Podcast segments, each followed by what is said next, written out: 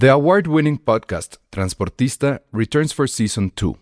This time, we'll meet Beto Coral, who has lived his whole life in pursuit of one thing justice for his father, a police captain. Captain Coral was mysteriously murdered shortly after leading the search block that captured and killed notorious drug lord Pablo Escobar. Listen to Transportista Who Killed Captain Coral? Available on the iHeartRadio app, Apple Podcasts, or wherever you listen to your podcasts. Hey, it's Ryan Reynolds, and I'm here with Keith, co star of my upcoming film, If, only in theaters, May 17th. Do you want to tell people the big news? All right, I'll do it. Sign up now and you'll get unlimited for $15 a month in six months of Paramount Plus Essential Plan on us. Mintmobile.com slash switch. Upfront payment of $45 equivalent to $15 per month. Unlimited over 40 gigabytes per month. Face lower speeds. Videos at 480p. Active Mint customers by 531.24 get six months of Paramount Plus Essential Plan. Auto renews after six months. Offer ends May 31st, 2024. Separate Paramount Plus registration required. Terms and conditions apply if rated PG. Escuchas. Escuchas un podcast de Dixo. Escuchas a Dos tipos de cuidado. Dos tipos de cuidado. Con Arturo Aguilar y El Salón Rojo. Por Dixo. La productora de podcast más importante en habla hispana.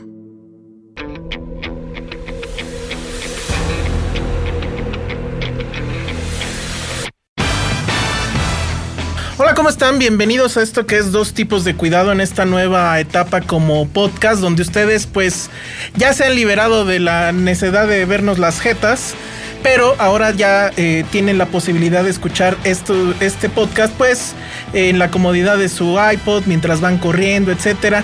De hecho, dos tipos de cuidado es un podcast de cine que según las últimas encuestas es el más escuchado, por ejemplo, en la fila del pan en los hoteles de paso. Dicen que ahí funciona muy bien este podcast, no sé por qué. Pero bueno, el día de hoy estoy solo, no está eh, Arturo Aguilar con nosotros. Porque se fue de festival, está en el Festival de la Riviera Maya, uno de los festivales más ocurridos por el gremio, porque bueno, pues es mar, playa y pues dicen que hasta cine. Me consta que, Arturo Aguilar, lo he visto por las fotos, sí está eh, yendo a las películas, se va de shortcito a, las salas y luego pues ya supongo se va a disfrutar del mar y, demás.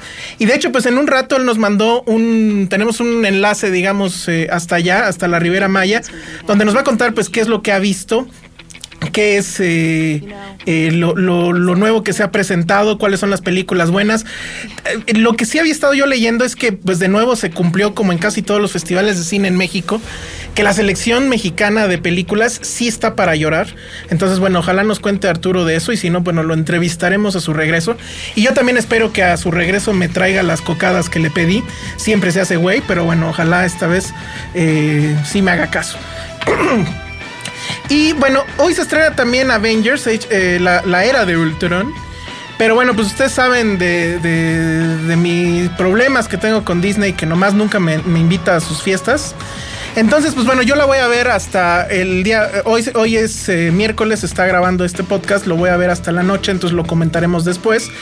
Pero sí quisiera eh, anotar que en el tomatómetro, y no me refiero al, nacional, porque ahora resulta que ya hay un nacional, en el Rotten Tomatoes de, de Estados Unidos ya lleva 73% de frescura. Lo cual, pues, este, creo que va, creo que eso habla bien de la película.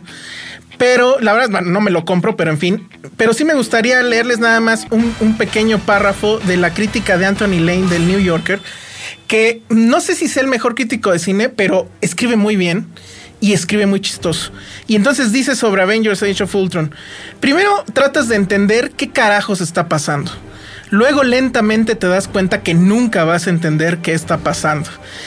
Y después te da la impresión de que, aunque lo entendieras, la verdad es que creo que no valdría la pena.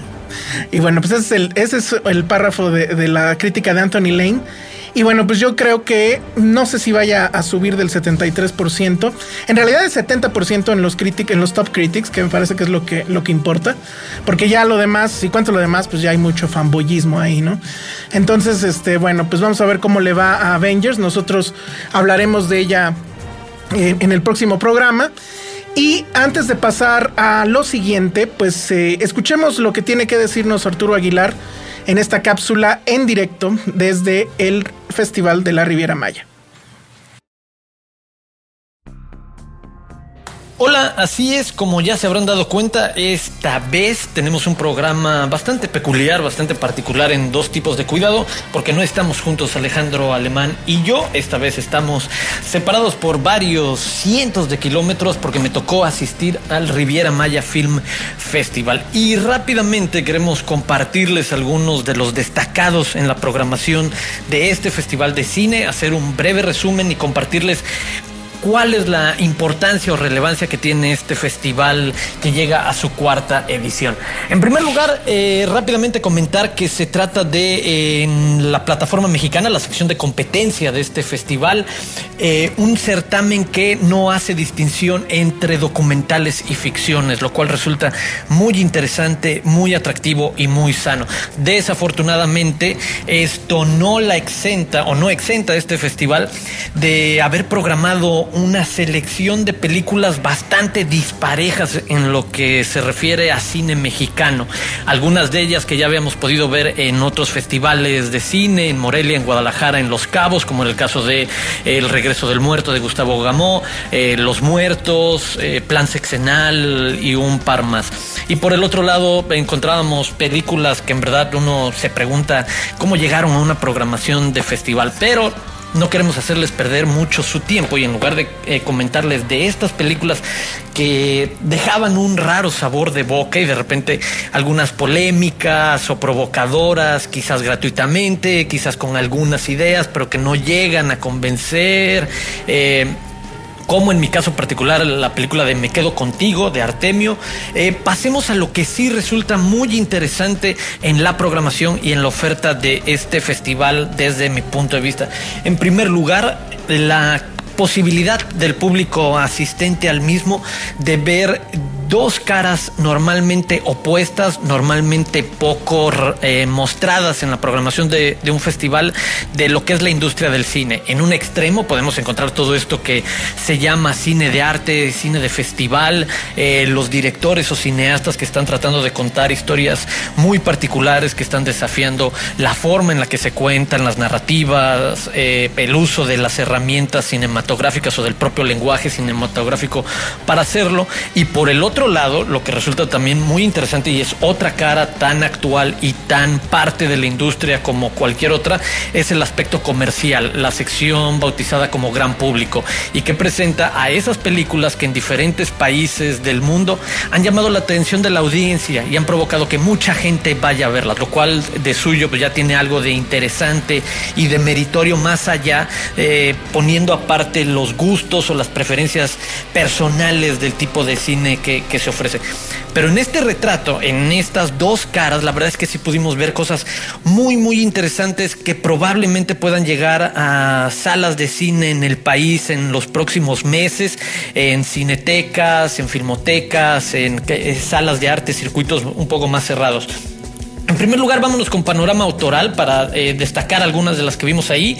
Eh, Iris, la, el último documental de este gran cineasta Albert Maisles, eh, fallecido a principios de este año, uno de los referentes en el cine documental sin lugar a duda. Para muchos lo podrán ubicar a partir de Gimme Shelter, este documental sobre el fatídico concierto de The Rolling Stones hace ya varias décadas y a partir de ahí como una de las banderas del cinema verité de la la mano del documental, la manera en la que los hermanos Maisles eh, trabajaron. Ahora ofrecen un retrato sobre Iris Apfel, eh, titulado Iris. Y en este caso estamos hablando de esta figura eh, icónica de la moda y de mucho más del diseño, de la influencia de la moda, el diseño, las tendencias en Estados Unidos y en todo el mundo, de 90 años, un personaje en verdad encantador, interesantísimo, inteligente y que muchos podrían ubicar a través de una referencia que aparece en la película Los Increíbles, esa otra modista que se encarga de vestir a esta familia de superhéroes, bautizada como Edna e. Mode, y que muchos reconocen por esos lentes circulares grandotes. Ah, pues bueno, está basada en, ahora sí que hace una clara referencia a Iris Apfel. El documental en verdad, tanto por el, lado de lo que puede ofrecer una mujer que durante los últimos 60 años ha sido uno de los referentes más importantes en la moda. Eh, la sabiduría, la sensatez, la lucidez mental que tiene para platicar la forma en la que enfrente o, enfrenta o concibe su trabajo, en verdad es suma, sumamente atractivo. Eh, una, una, de las películas que en verdad destacan y, y se quedan rápidamente de lo que vimos en estos últimos días en, ese mismo tono de, en verdad, propuestas atractivas y en las que los directores ponen eh, definitivamente una firma particular a lo que hacen. También levanta la mano Taxi, la película iraní de Jafar Panahi, este director que desde 2010 tiene que eh, vivir con una prohibición en su propio país para hacer cine, después de ser acusado de estar convocando, de estar alentando a manifestaciones sociales, ya que la ley eh, Sharia, esta ley islámica que, que hay en Irán, eh, tiene reglas muy claras, muy específicas y muy extrañas alrededor de qué es lo que debe mostrar el cine o no.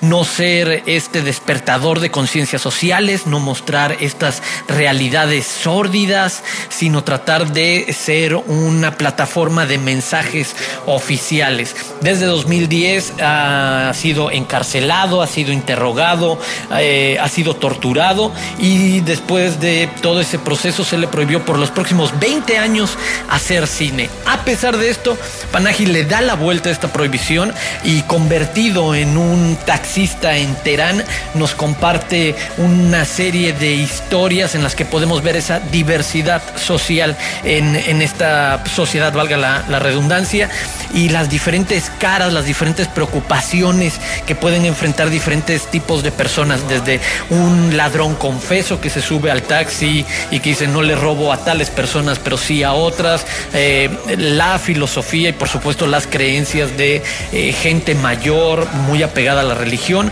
hasta su sobrina de nueve años que tiene como tarea preparar un cortometraje y aprovechar esa charla con el tío famoso director para hacer evidente, para criticar y señalar las reglas, las leyes que les permiten hablar o no de tales cosas. Se trata, por un lado, de darle la vuelta a esta prohibición y al mismo tiempo, curiosamente, de confrontarla directamente, de verla a la cara y decir, voy a seguir contando historias, voy a encontrar la manera de, eh, por ejemplo, no se le puede dar crédito a ninguno de los eh, participantes porque es una de las cosas que...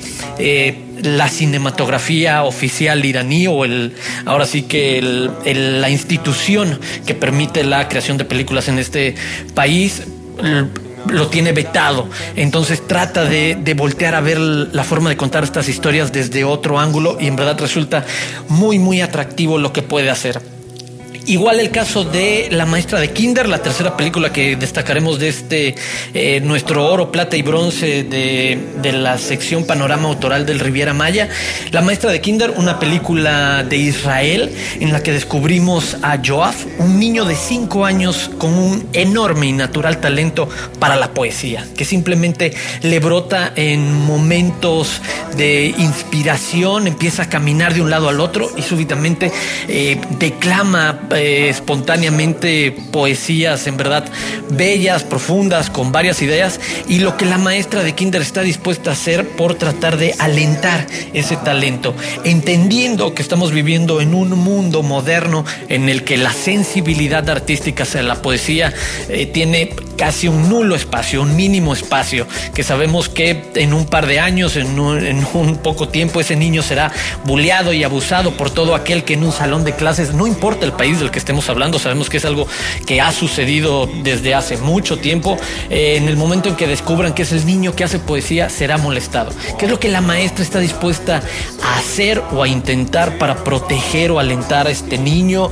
Y, hay varias sorpresas eh, en la película a donde se dirigen las acciones y las decisiones de esta maestra, en verdad sorprendentes, a veces inspiradoras, a veces que despiertan dudas o algo más. Pero se trata, por supuesto, de una película muy, muy interesante sobre lo que nos ofrece. Rápidamente, para compartirles y cerrar este reporte desde el Riviera Maya Film Festival para dos tipos de cuidado de esta semana y en lo que nos preparamos junto con Alejandro para la próxima semana ya entrarle de lleno al fenómeno veraniego con The Avengers y el resto de estrenos que, que deparan para los siguientes tres meses y que acapararán la cartelera no solo de México sino de todo el mundo. Eh, también mencionar de esta sección gran público, en primer lugar el secuestro de Michelle Houellebecq, eh, película francesa que toma como protagonista a este poeta y ensayista francés muy famoso y cómo enfrenta un supuesto secuestro y cómo convierte ese secuestro en una dinámica de conversaciones sumamente atractivas, sumamente reflexivas, eh, introspectivas, eh, muy interesantes e inteligentes con un grupo diverso, con un grupo variado de tres secuestradores, sus captores. Las conversaciones que tiene con ellos, con la madre de uno de ellos, con otras personas que aparecen, en verdad llevan a, situaciones que uno no se imaginaría se pudieran dar eh, en el contexto de un secuestro, pero sin lugar a dudas mueven eh, ese escenario para llevarlo a, ideas y charlas, en verdad muy, muy interesantes.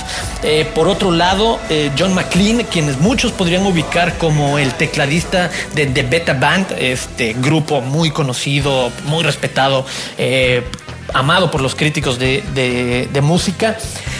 Debuta como cineasta con Slow West, un western, valga la redundancia, obviamente eh, ahí en el título, protagonizado por Michael Fassbender. Una historia en verdad muy sencilla de un joven de 19 años, escocés, que decide ir detrás de su amada, quien tuvo que dejar Escocia por un problema y, e ir a esconderse al lejano oeste estadounidense. Estamos hablando, por supuesto, del siglo XIX, de, no, del siglo XVIII hacia el XIX, en toda esta parte de la conquista del viejo oeste y en ese tono, por supuesto, del western. Eh, tranquilo, bien llevado, reflexivo de nuevo.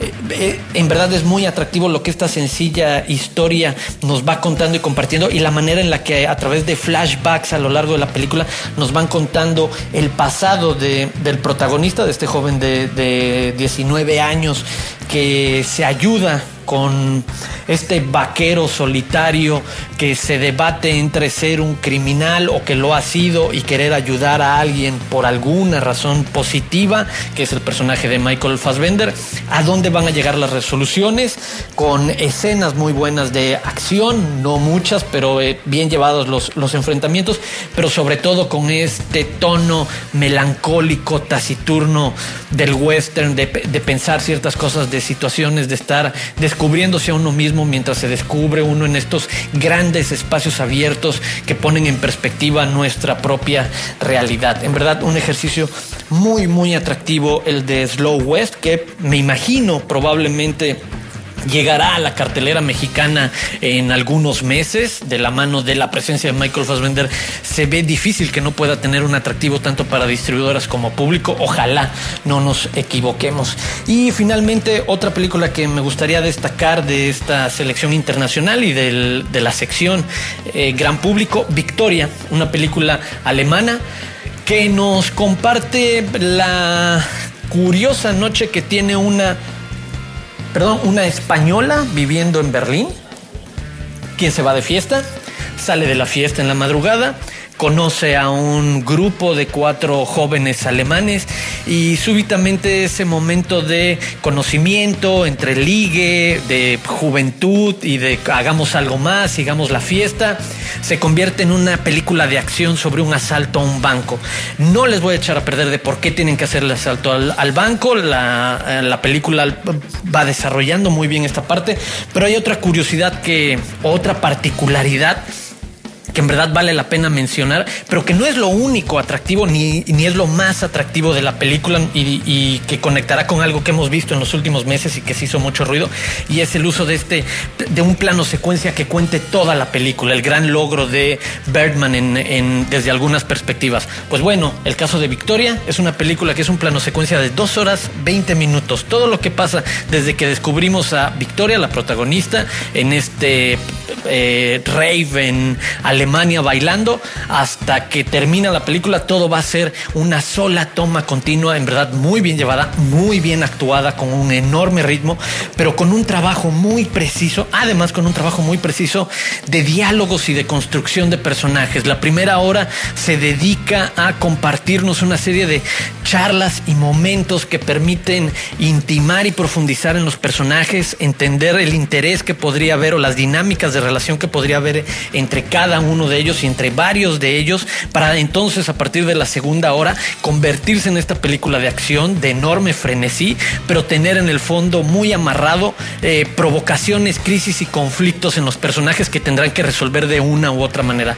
En verdad, una película sumamente entretenida que llamó a muchísimo público en Alemania de enorme fondo y forma. En verdad, ahí no es que el truco visual del plano secuencia sea lo único atractivo, sino que uno a ratos olvida por completo que se está tratando de este truco de una cámara que los ha seguido por más de 120 minutos y que sigue ahí y uno está más clavado en la historia y en lo que va a pasar con estos chavos y si van a lograr hacer el asalto al banco o qué es lo que sucede después, las diferentes situaciones en las que se va moviendo cuando uno cree que puede dirigirse hacia cierto rumbo o que puede llegar cierta solución o salida, hay un nuevo giro en la trama para volver a engancharnos. En verdad un ejercicio muy, muy interesante de cine. Pues eso rápidamente son algunos de los destacados que, pudimos ver acá en el Riviera Maya Film Festival. Eh, y bueno, pues regresamos. Eh, ahora sí que a los estudios de Dixon en la Ciudad de México y ya nos estaremos escuchando eh, acompañados la próxima semana que empecemos a platicar de Avengers y algunos otros pendientes con Alejandro Alemán. Mientras tanto yo me despido y pues bueno, mucha suerte, vean buen cine y nos escuchamos pronto. Bye. Muy bien, estamos de regreso aquí en dos tipos de cuidado después de escuchar a Arturo Aguilar como la goza ya en la Ribera Maya. Y pues bueno, dado que ya se estrena el día de hoy Avengers y que la vamos a comentar la semana que entra, creo que ha llegado ese bonito momento del año donde tenemos que hacer nuestro top 10 de las películas de verano que ya queremos ver. Eh, porque la verdad es que también hay como que esa corriente dentro de los críticos de ponerse muy cucos acá cuando viene el cine de verano y de que ay, ya vienen las películas palomeras y no hay nada que ver en el cine, qué horror y no sé qué. Y pues la verdad es que son sangronadas. O sea, yo sí creo que eh, pues se vale también eh, divertirse, pues echarle el palomazo y este y comprar su refrescote y pues ver este tipo de películas. Evidentemente, pues ya lo sabemos también, todo es remakes, reboots este, rewinds o lo que sea. Hay mucho cine de superhéroes, ya también lo sabemos, ya quejarse de eso está de viejitos. Entonces, bueno, pues aquí está. Eh, este es mi top 10 personal. Ya le preguntaremos a Arturo cuando regrese cuáles son las que él quiere ver. Pero bueno, entonces vámonos, vámonos más o menos rápido. En el número 10 tenemos a Ant-Man con el director Pete, Peyton Reed. Y bueno, la película ya empezó con una polémica porque no sé si ustedes recordarán que Edward Wright el, director de Shaun of the Dead y de Hot Fuzz, había sido elegido por Marvel para dirigir esta película y la verdad es que muchos pues este, dijimos está buenísimo. Creo que no había un director eh, más idóneo para esa cinta que, que, Edward Wright. Y sin embargo, después de un tiempo o de un mes de que se había dado a conocer la noticia, renunció al, al encargo por diferencias creativas, ya saben. Lo cual, la verdad es que deja un mal sabor de boca porque creo que confirma que Marvel no le gusta tener directores al frente de sus películas, le gusta tener a alguien que haga maquila. Y, en el caso de Peyton Reed, que es el director que se quedó al final para esta película, eh, pues creo que el, adjetivo le queda muy bien porque es el director, por ejemplo, de películas como Yes Man de, Jim Carrey o The Break Up de Jennifer Aniston. Entonces, la verdad es que creo que no hay un currículum interesante detrás, pero bueno, pues ahí el, tema eh, con, Marvel y con Disney es que todo lo que tocan lo están haciendo oro. Entonces, aquí, pues es, es de estas cintas que uno va más por el morbo, ¿no? O sea, ¿qué pasará? Sí será una porquería o se va a convertir en otra minita de oro para, para Marvel. Eh, pues bueno, lo sabremos pronto. Entonces, ese es nuestro número 10, Ant-Man. La queremos ver nada más para ver si la riegan o, ya de plano sacan oro hasta de las piedras.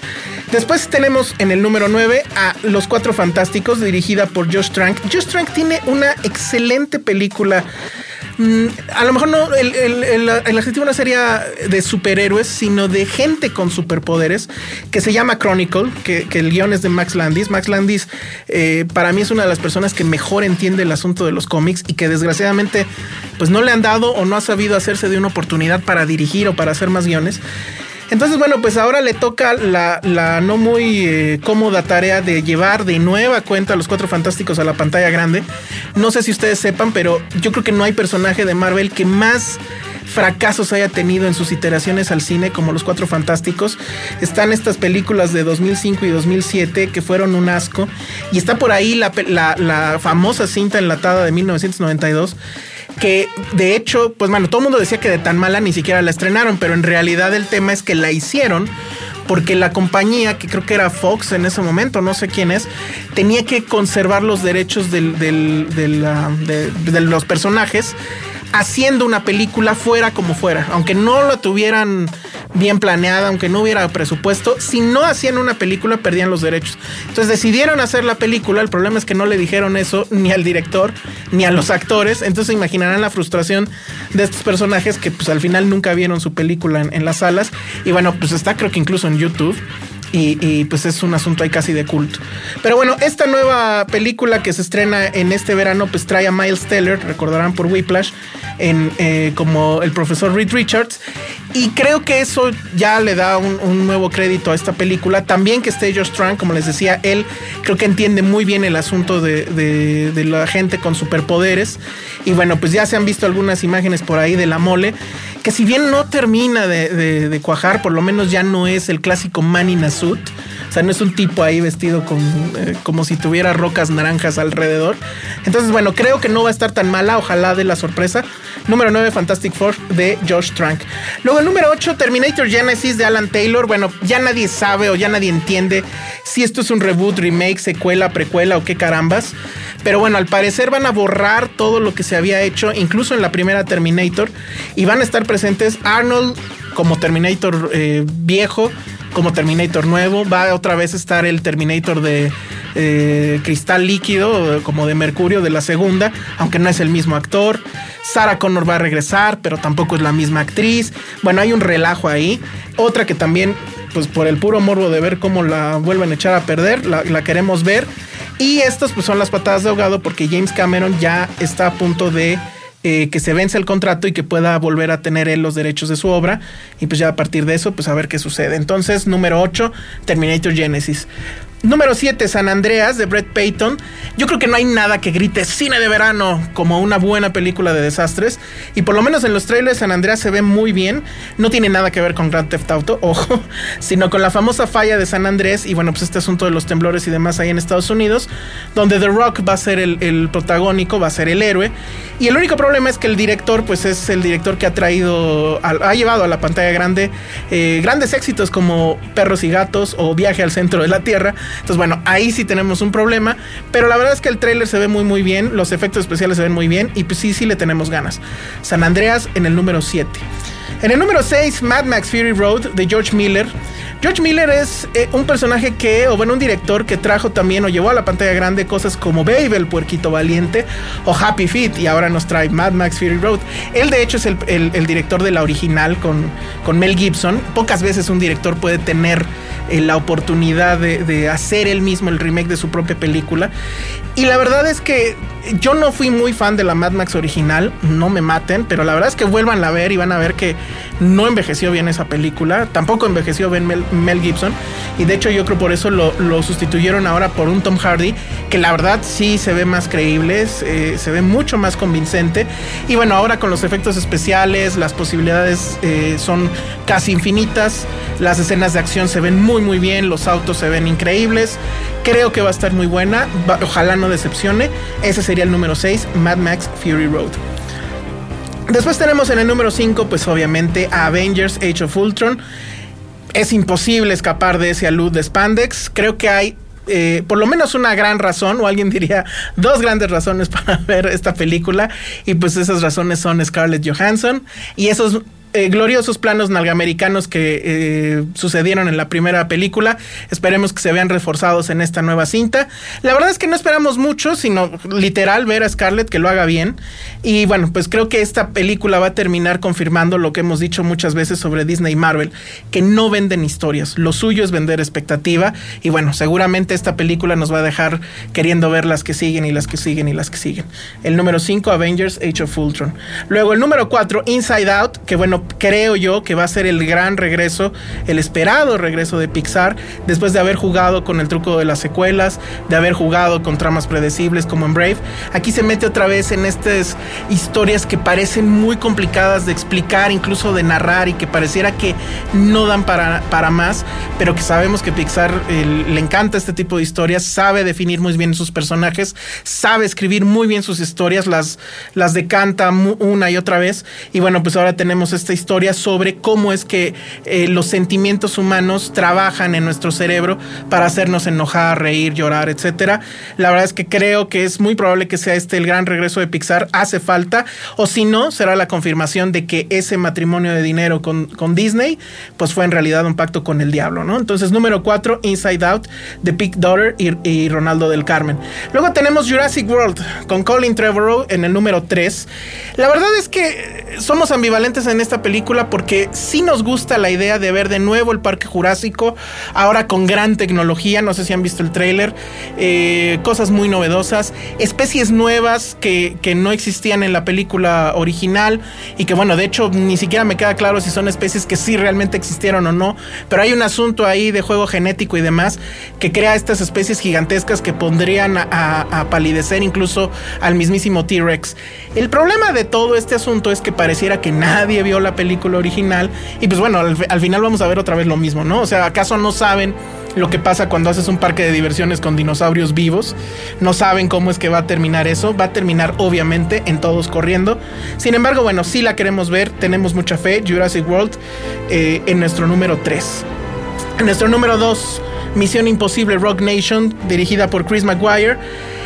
Misión Imposible, toda la saga de Misión Imposible ha sido un gran aparador de, grandes directores de cine de acción. Han estado ahí Brian De Palma, John Hu, J.A. Abrams, Brad Bird.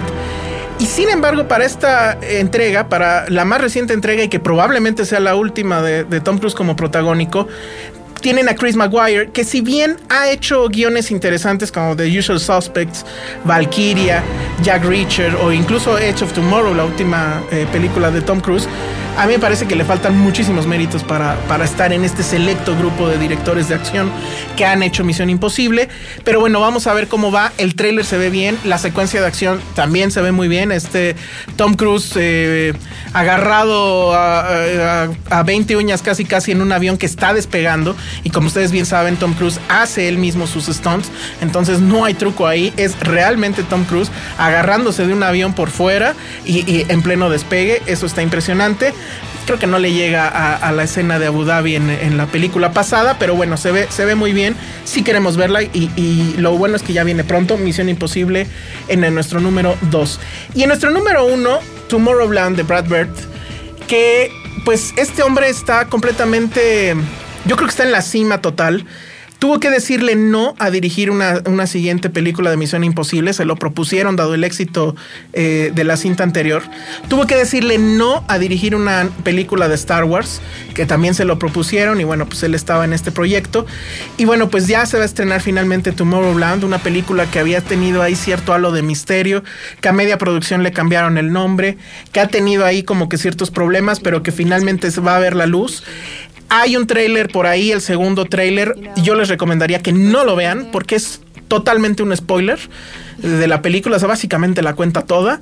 Pero bueno, en general el asunto, para no eh, recurrir al mismo mal, eh, tiene que ver mucho, o al final tiene que ver mucho con una especie de homenaje a Walt Disney mismo, como personaje visionario cuando hizo este parque de, diversiones en Epcot y todo el asunto de Tomorrowland, que es también un parque de diversiones. Bueno, por ahí va más o menos la película, los efectos se ven increíbles, la acción, Brad Bird es un gran director de acción, sabe manejar muy bien sus espacios, sus personajes, tiene mucho cuidado en los detalles.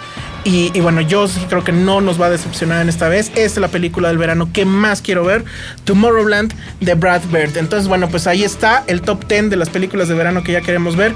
Obviamente quedaron algunas fuera, no me interesa para nada ver a los Minions. Estas son cosas que a la Godiniza le encantan, pero de este lado, pues la verdad creo que no. Entonces, ¿cuáles son sus películas? ¿Cuáles son las películas que ya quieren ver? Eh, díganos, mándenos tweets a arroba el salón rojo, arroba Aguilar Arturo o incluso en arroba Dixo. Y pues bueno, se acaba este programa, pero síganos, está la cuenta de iTunes para que puedan suscribirse y pues lleguen los podcasts automáticamente a sus dispositivos móviles. Nosotros nos escuchamos la próxima semana. Muchas gracias y pues nos vemos en el cine. Bye.